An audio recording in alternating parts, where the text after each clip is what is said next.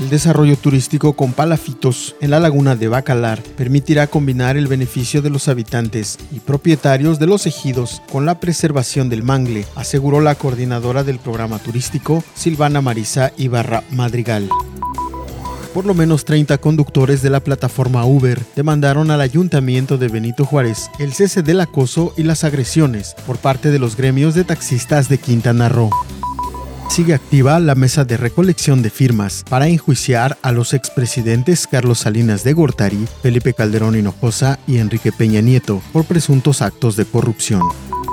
Toda la información completa a través del portal www.lucesdelsiglo.com.